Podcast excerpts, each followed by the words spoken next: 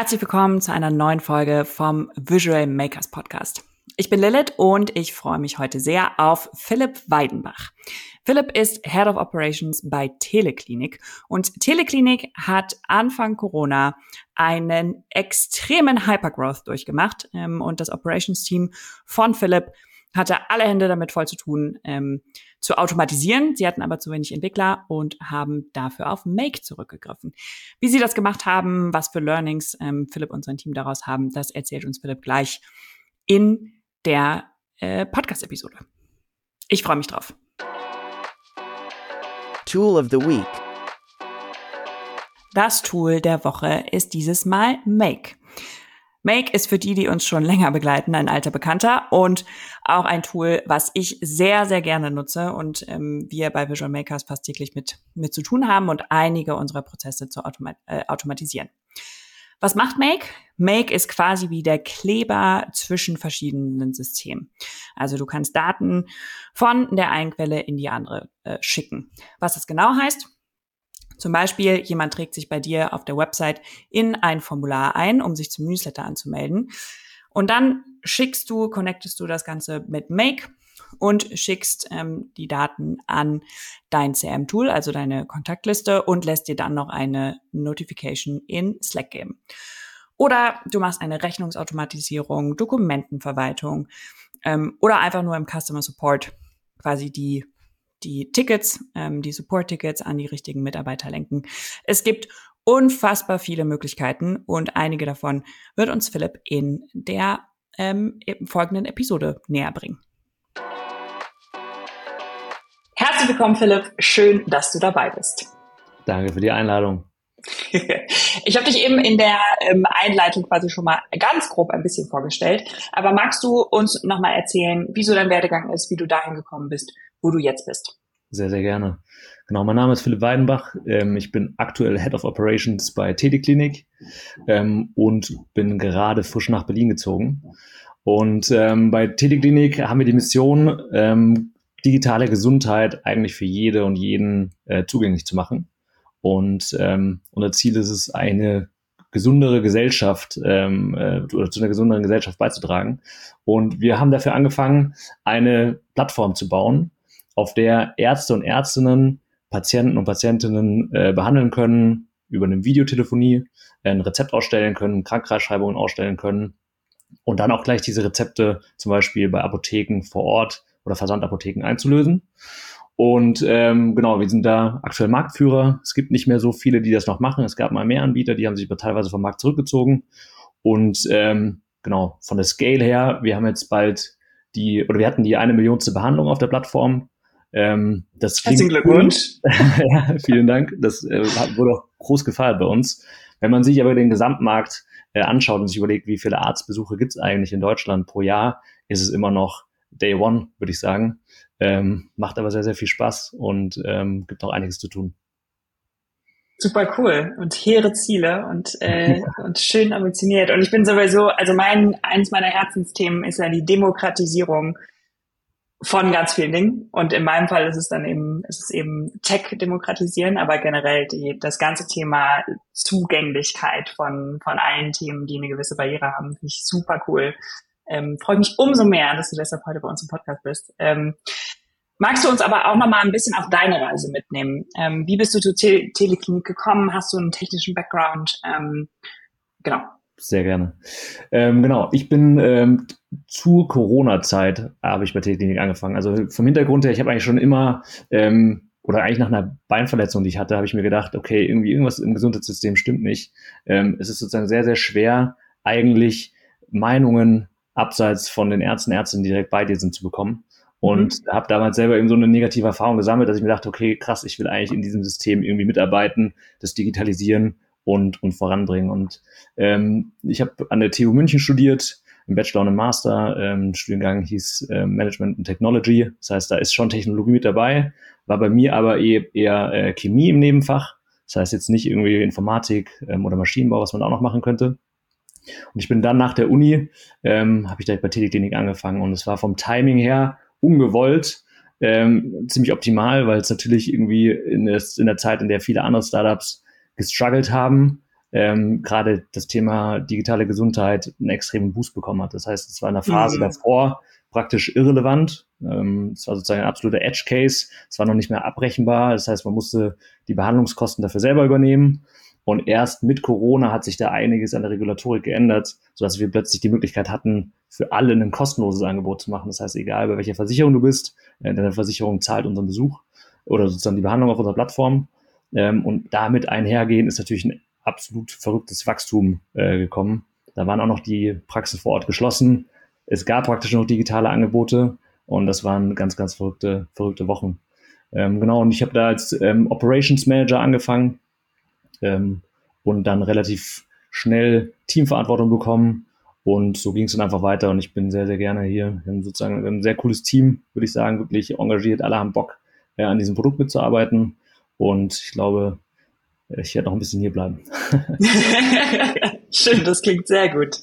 Ähm, was machst du denn als, als Head of Operations? Ja.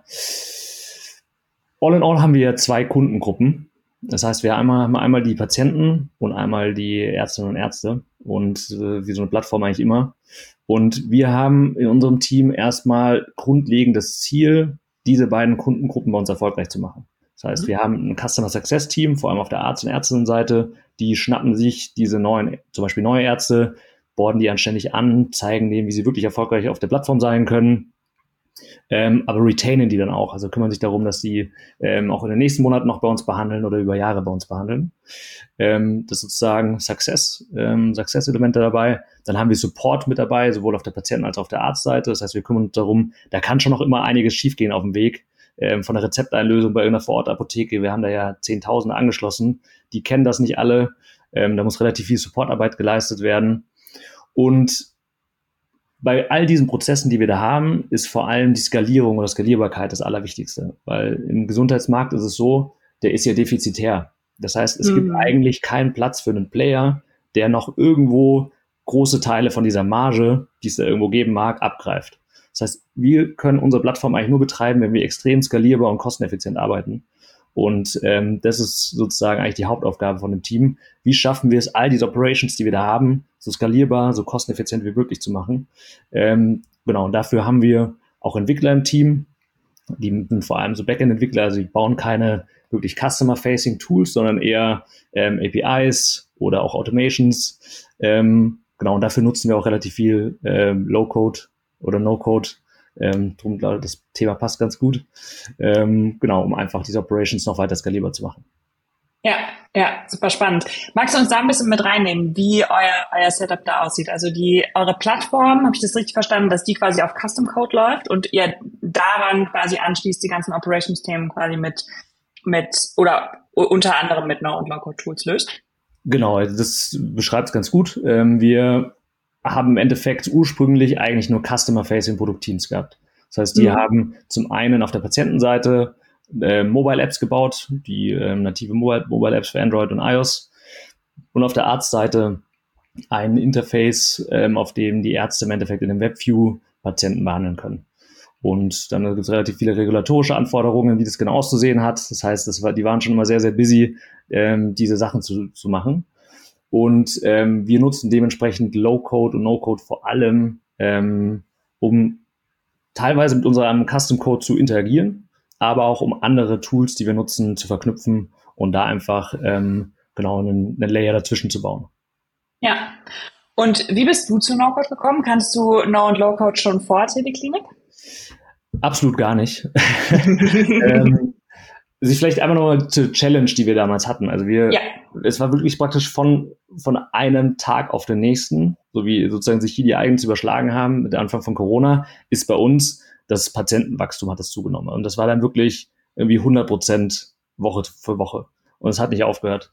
Und unsere Operations waren in der Zeit absolut dafür nicht eingestellt. Das heißt, wir hatten mhm. wirklich Leute, die haben viele Sachen händisch gemacht. Wir hatten nie den Zwang, dass irgendwie, wir waren sozusagen noch in so einer Selbstfindungsphase, in der wir erstmal noch in den Jahren davor gar nicht sicher waren, wo jetzt genau der nächste Pivot hingeht.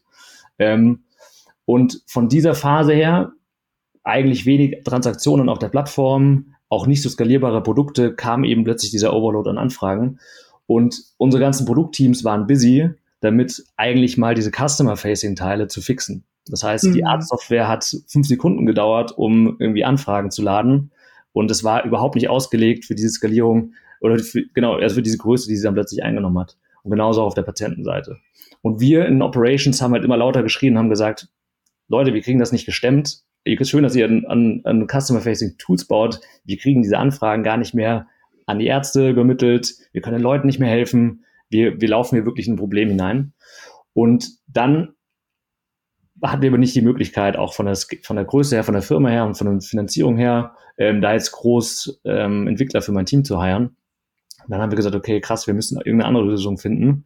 Und dann ist im Endeffekt, ähm, haben wir das erste Mal uns damit beschäftigt, was gibt's für Lösungen und sind da damals noch auf Integromat, jetzt Make, ähm, gekommen und haben halt gemerkt, okay, wir nutzen ja eh schon sehr, sehr viele Tools, die APIs haben. Wie schaffen wir es jetzt, die miteinander zu verbinden? Und am besten auch noch, dass wir dafür keine Entwickler brauchen, sondern das alles selber ownen können.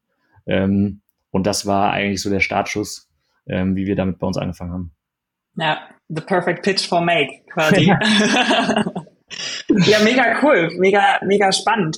Hast du ein, ähm, ein Beispiel, ein konkretes Beispiel für einen der Prozesse zum Beispiel, den ihr automatisiert? Ja, kann ich sehr gerne machen. Also muss ich vielleicht noch mal ein bisschen ausholen. Ja, sehr gerne. Genau, ich habe gesagt, dass wir bei uns auf der Plattform können die Ärzte und Ärzte Rezepte ausstellen. Ähm, und jetzt ist es so, dass wir eigentlich einen Partner hatten, über den wir diese Rezepte über eine API bei Apotheken einlösen konnten. Weil wir können die nicht einfach den über die App zur Verfügung stellen oder per Post schicken, ähm, damit einfach so eine mehrfache Einlösung auch nicht möglich sein kann. Das heißt, wir müssen mhm. eigentlich diesen Prozess, ein, diesen Rezepteinlöseprozess ownen. Und klar, über eine API ist einfach, ähm, aber dieser Partner, den wir hatten, hat uns eigentlich über Nacht die Partnerschaft gekündigt. Und dann gab es gar keine Möglichkeit mehr für unsere Patienten und Patientinnen Rezepte einzulösen. Mhm. Und ähm, dann haben wir im Endeffekt über selbst ein Apothekenportal ähm, ins Leben gerufen. Das war nicht viel mehr als eine Datenbank aller Apotheken in Deutschland. Und immer wenn, wenn ein Patient ein Rezept eingelöst hat, hat jemand aus meinem Team bei der Apotheke angerufen und hat gesagt, hey, hier ist ein Rezept, das würde ich gerne an Sie übermitteln, können Sie das bitte einlösen? absolut unskalierbar. Ein okay, krass. eine Person. Ja. ähm, und das ist eine relativ lange Zeit so gegangen. Und dann irgendwann mhm. haben wir aber, also wir dann da gesessen und muss halt geforecastet, okay, wie viele Leute brauchen wir jetzt bald mal für dieses Team? Das wird ja immer weiter wachsen. Und dann war es halt so, okay, in zwölf Monaten haben wir 100 Leute sitzen, die nur das machen. Und dann war ganz klar, okay, wir müssen das automatisieren. Aber keines von den Entwicklerteams hatte Zeit, das zu machen. Und dann haben wir im Endeffekt ein eine eigene Datenbank aufgebaut mit Rezepteinlösungen bei diesen Apotheken und haben halt dann gemerkt, okay, wenn wir schon mehrfach bei denen angerufen haben, müssen wir nicht ein zweites Mal anrufen.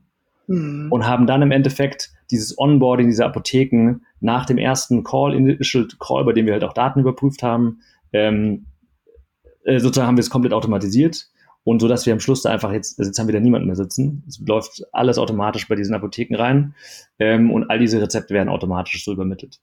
Das ist jetzt ein Prozess. Ähm, und sonst nutzen wir es wirklich für, für, für unzählige weitere Sachen. Ähm, ich, wir können gerne später nochmal tiefer eintauchen, wenn du noch ja. weitere Beispiele brauchst, ja.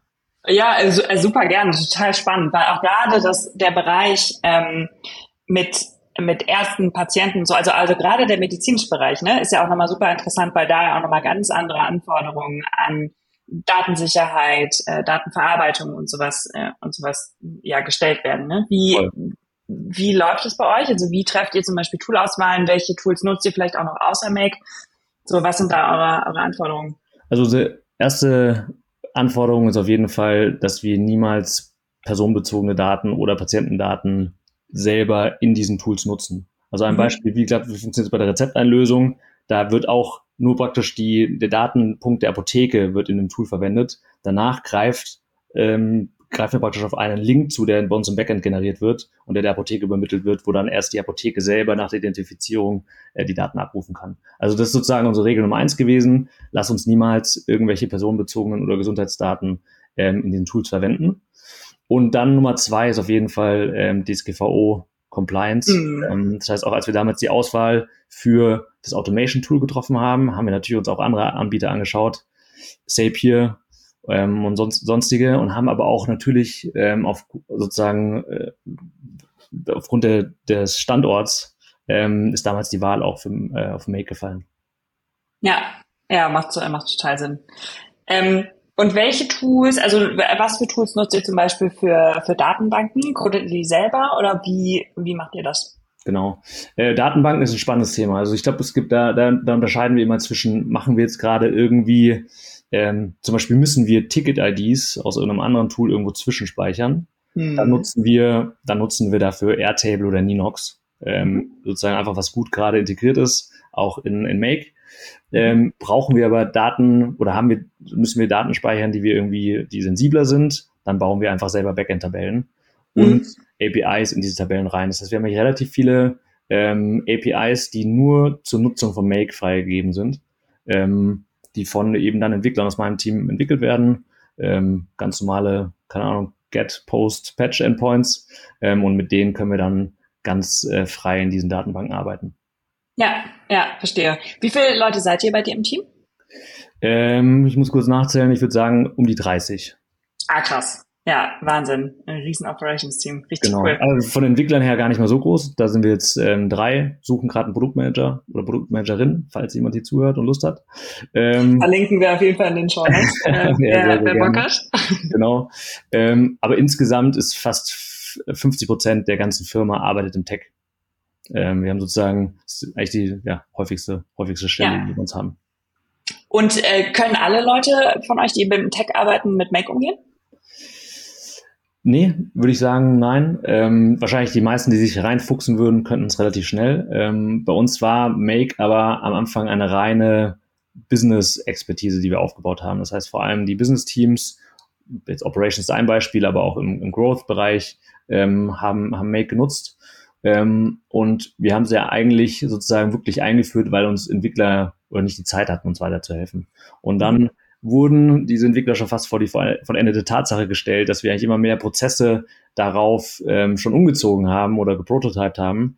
Und ähm, dann haben wir angefangen, auch die mit abzuholen, weil das war eigentlich ein relativ wichtiger Schritt, den ich auch, wenn ich jetzt nochmal anders drüber nachdenken oder nochmal wo neu einführen würde, frühzeitiger machen würde, wäre es sozusagen auch das Verständnis von den Entwicklern für Low-Code, No-Code abzu, ähm, äh, aufzubauen oder sozusagen sie mit, mit abzuholen dabei damit die sich nicht irgendwie angegriffen fühlen in ihrer, in ihrer Expertise, die sie ja sonst eigentlich haben. Mhm. Ähm, genau, und jetzt haben wir dabei ein ganz spannendes Verhältnis. Wir haben sozusagen ähm, mit denen eben klar abgesteckt, was können wir eigentlich, wie nutzen wir das, was für Daten verarbeiten wir ähm, und was für APIs haben wir, die, darf, die, wir, die wir nutzen können.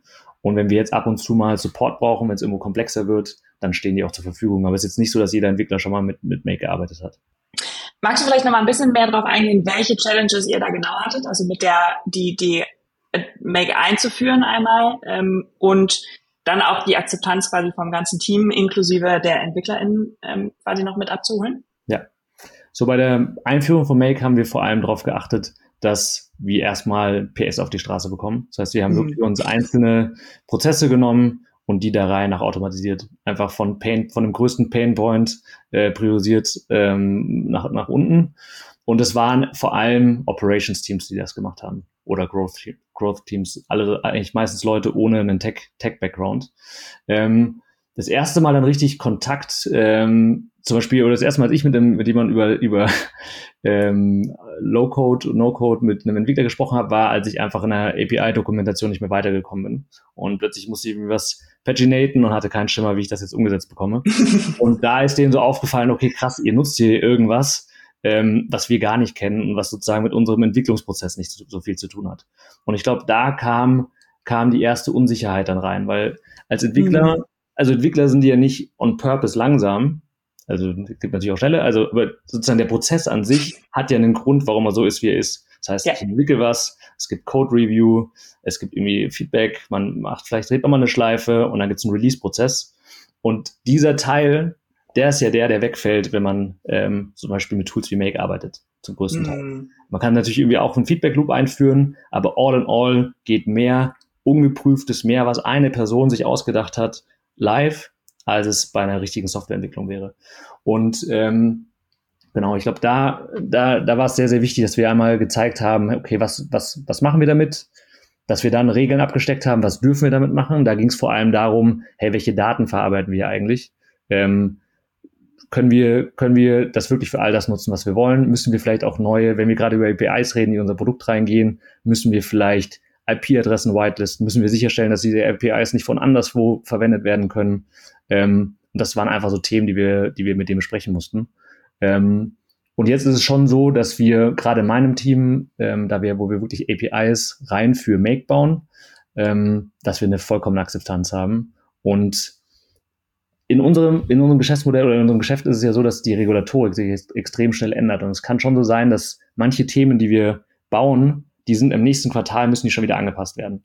Mhm. Und da, das haben die Entwickler dann auch verstanden und haben sich gesagt, okay, ich bin froh, dass ich jetzt nicht wieder diese Query anpassen muss, die halt eigentlich nicht wichtig ist, aber die müsste wieder durch den kompletten Prozess durchgehen. Ich muss irgendwie meine Priorisierung verschieben oder es wird irgendjemand zwingt mich das, also die Regulatorik zwingt mich, das wieder anzufassen ähm, dass sie dann verstanden haben, okay, lass solche Sachen, wenn wir die bauen, lass uns die einfach ähm, in Make bauen und dann ähm, müssen wir sie einfach selber nicht mehr so oft anfassen.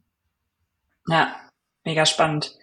Ähm, und nochmal auf den Punkt von ähm, Make lässt halt natürlich zu oder No und Lockout generell lässt du, dass du eher einzelne Leute hast, die dann auch einfach mal was bauen und einfach mal was strippen äh, und so, weil sie auch Sachen ausprobieren.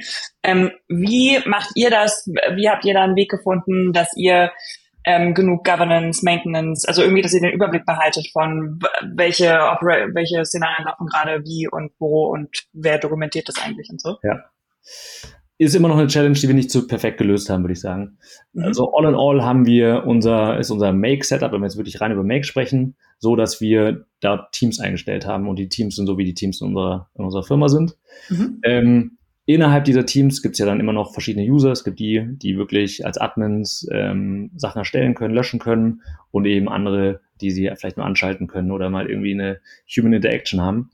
Ähm, was uns extrem geholfen hat, war ein Monitoring auf den Operations-Verbrauch aufzubauen. Das heißt, wir mhm. haben mhm. über, wir rufen im Endeffekt ab, wie viele Operations verbraucht eigentlich welches Szenario und haben das super transparent in einem Dashboard für alle sichtbar.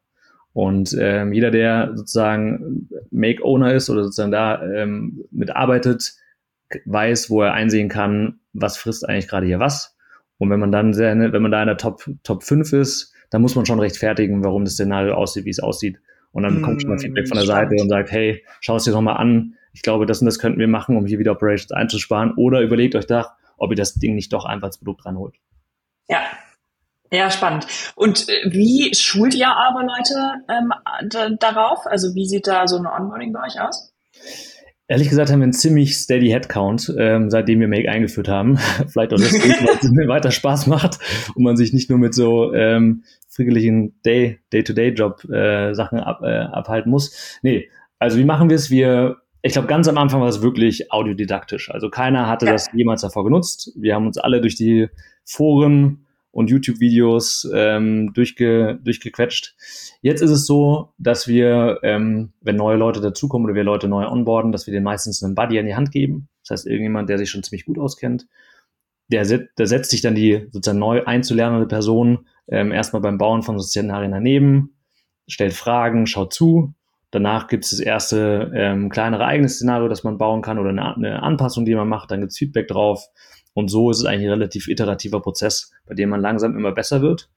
Und jetzt haben wir natürlich schon noch angefangen, diese ganzen Materialien, die man irgendwie findet, ähm, wie die Make Academy zu nutzen, um da einfach besser zu werden und schneller, schneller äh, Geschwindigkeit aufzubauen.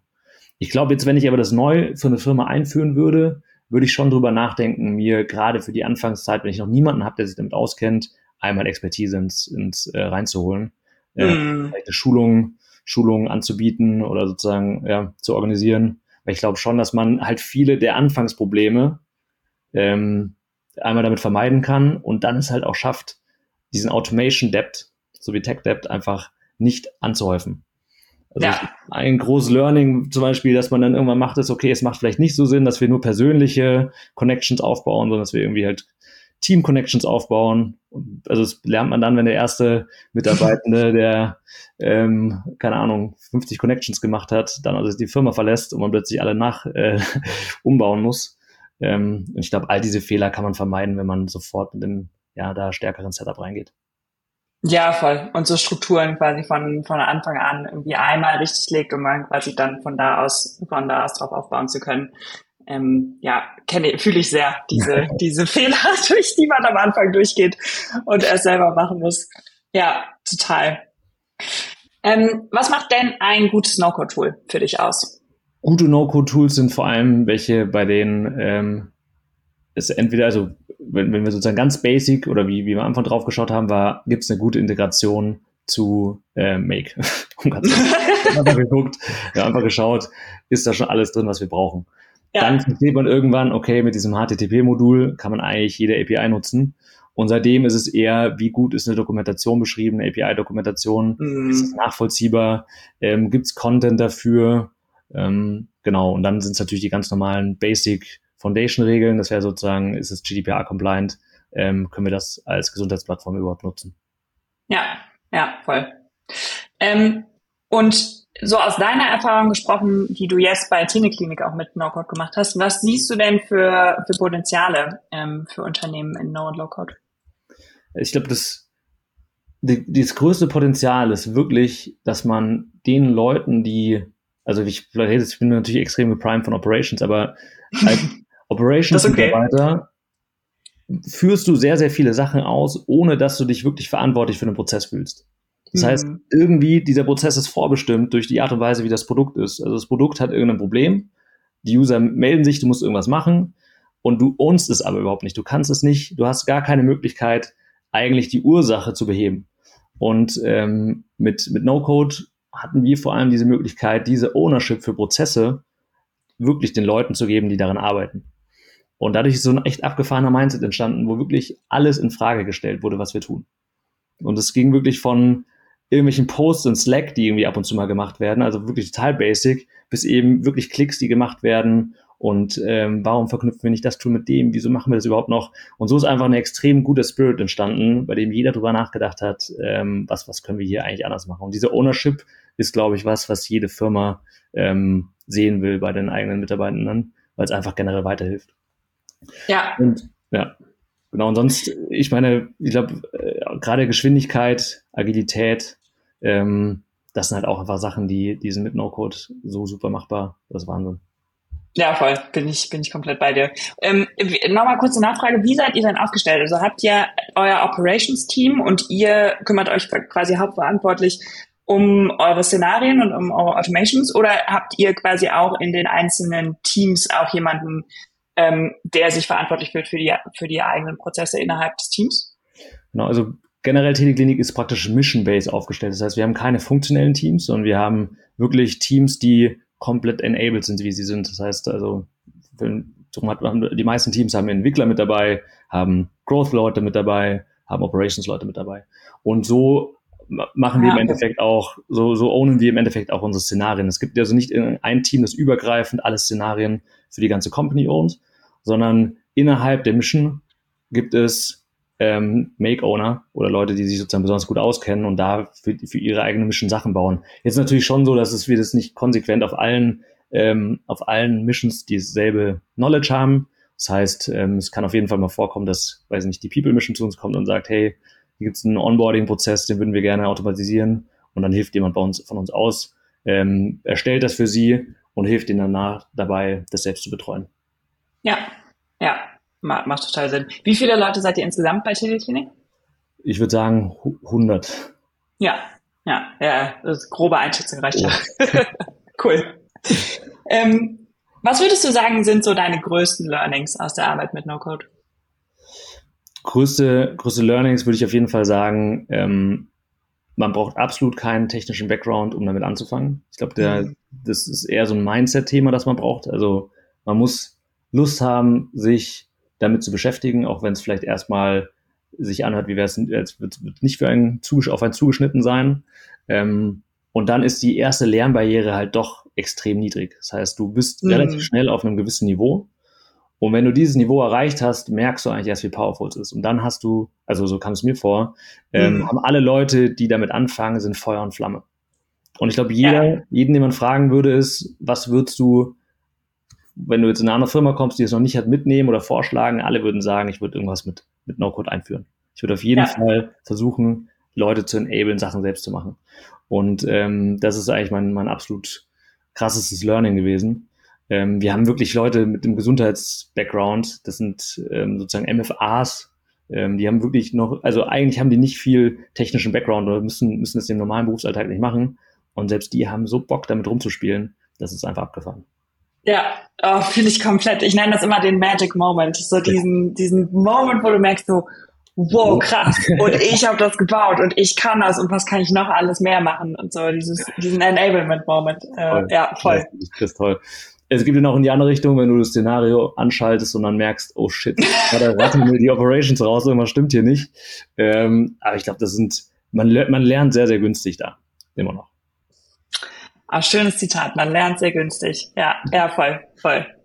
Ähm, ich glaube, ganz viele Snippets waren da quasi schon drin von, von quasi so, so der letzten Frage. Aber was, vielleicht nochmal zusammengefasst, was würdest du anderen Unternehmen, ähm, Startups und so raten, wenn sie mit No-Code anfangen wollen?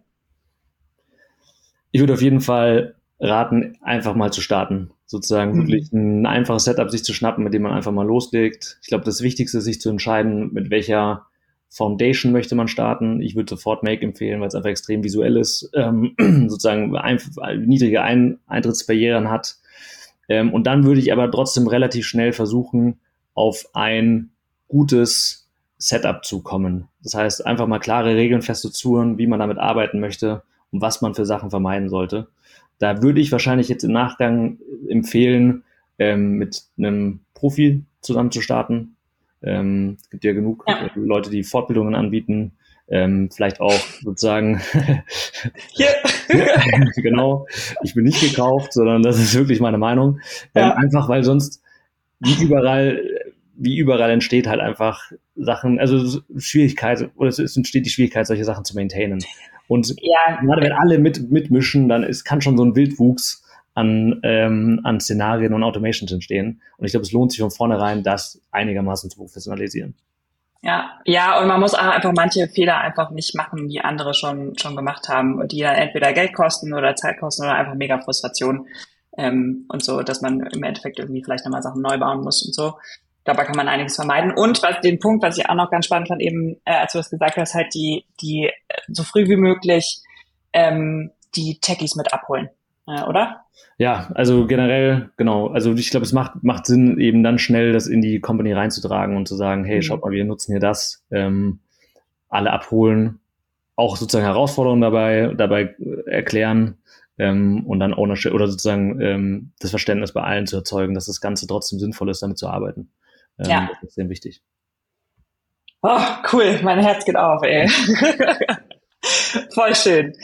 Ähm, wir kommen quasi schon leider schon zum Ende von, von unserem Gespräch, ähm, aber vielleicht noch, du hast eben angesprochen, ihr sucht gerade einen, einen Product Owner oder einen Product Manager. Ähm, willst du da kurz noch, noch zu erzählen, wen ihr, wen ihr sucht? Sehr, sehr gerne, genau. Wir suchen eine, einen Product Manager, ähm, der uns remote dabei unterstützt, ähm, gerade in meiner Mission sozusagen skalierbare Prozesse, Microservices, APIs, Datenbanken zu bauen. Ähm, das klingt erstmal ähm, für einen Produktmanager, der zum Beispiel Frontend-Themen gewohnt ist, nicht so spannend. Aber ich glaube, es ist extrem spannend, weil wir ownen sehr, sehr wichtige KPIs für die Firma mhm. und ähm, versuchen im Endeffekt unsere Struktur, die wir gerade haben, bei der viele Produktteams ihre eigenen Services bauen, aber dadurch keine Synergien heben, ein bisschen abzulösen durch Microservices, die sozusagen zwischen diesen beiden Kundengruppen liegen ähm, diese, diese Microservices zu entwickeln, die dann von den Apps oder von, dem, von der Web-App ähm, der Ärzte genutzt werden können. Ähm, ich glaube, man sollte ein gewisses Verständnis schon für, für Produktmanagement schon mitbringen. Wir haben, wir, wir arbeiten extrem datengetrieben. Das heißt, wir haben, eigentlich hat jeder Mitarbeiter, jeder Mitarbeiter ja, und Mitarbeiterin Access zu allen Daten über Metabase. Äh, man kann seine Auswertung selber machen und unsere Entscheidungen treffen wir meistens so. Und ich glaube, das Coole an der Rolle ist dann noch, dass wir halt wirklich ein Produkt bauen, das genutzt wird. Das heißt, wir haben sowohl auf der Patientenseite hunderttausende User, ähm, jetzt gerade Sommer, da ist weniger los, aber im Winter wird es wieder vollkommen abgehen. Mhm. Und genauso auch auf der Arzt- und Ärztinnenseite haben wir extrem viele Ärzte, die uns sehr, sehr gerne nutzen. Ähm, und genau, es fühlt sich einfach so an, als würde man an dem richtigen Produkt arbeiten. Ähm, neben der Produktmanagementstelle kann ich auch noch empfehlen, es einfach mal auszuprobieren und mal sich bei uns auf der Plattform behandeln zu lassen falls man ja. was hat. Ich hoffe nicht. Sehr, sehr cool. Aber das probiere ich auf jeden Fall mal aus. Und die Stelle klingt super spannend. Die verlinken wir euch auf jeden Fall in den, in den Show Notes. Ähm, dann könnt ihr sie auf jeden Fall direkt anklicken und, und angucken. Ähm, und ansonsten auch, wenn man euch äh, sucht und generell irgendwie was über Teleklinik erfahren will, vielleicht auch über dich erfahren will, ähm, wo findet man euch denn am besten? Genau, Teleklinik findet man am besten einfach, äh, indem man teleklinik.com bei ähm, dem Browser seiner oder ihrer Wahl eingibt. Beides mit C geschrieben, sozusagen, Teleklinik. Ähm, und sonst kann man sehr, sehr gut über LinkedIn mit uns Kontakt aufnehmen, ähm, sowohl mit mir als auch mit der Firma selber. Ähm, auch unser Management ähm, ist gut erreichbar. Wir haben auch neben dieser Produktmanagementstelle noch andere spannende Stellen ausgeschrieben ähm, und freuen uns immer auf Austausch. Auch gerne zu No-Code oder Low-Code. Ja, mega cool. Auf geht's. Ich bin mir auch ziemlich sicher, dass das nicht das letzte Mal ist, dass wir, dass wir gesprochen haben. Es hat wahnsinnig Spaß gemacht. Äh, vielen, vielen Dank für, für deine ganzen Insights. Ähm, alle Links, die ihr aus der Folge mitbekommen habt, äh, verlinken wir euch natürlich wie immer in den Show Notes. Und wenn es euch gefallen hat, dann lasst uns gerne ein paar Sternchen da. Äh, das hilft uns auch besser gefunden zu werden ähm, auf den gängigen Podcast-Plattformen. Schwieriges Wort. ähm, vielen, vielen Dank, dass du bei uns warst. Ähm, danke für deine Insights. Sehr, sehr gerne und bis bald. Bis bald. Ciao, ciao.